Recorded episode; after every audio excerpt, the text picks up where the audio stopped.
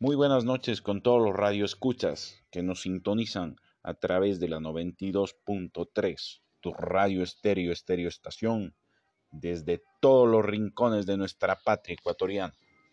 Les saluda Adrián Alarcón.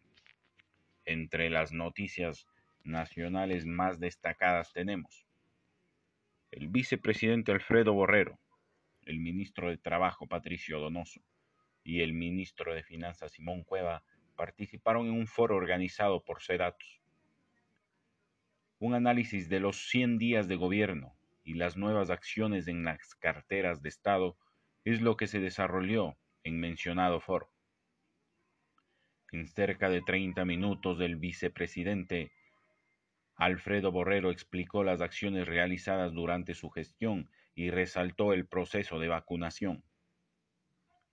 Borrero destacó que, antes de que entraran en funciones del régimen, se efectuaron actividades para la inoculación.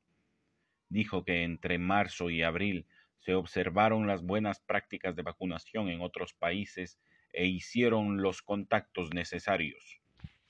El segundo mandatario vio con optimismo los resultados alcanzados hasta la fecha de 9.063.000 personas inoculadas, lo cual fue uno de sus ofrecimientos de campaña.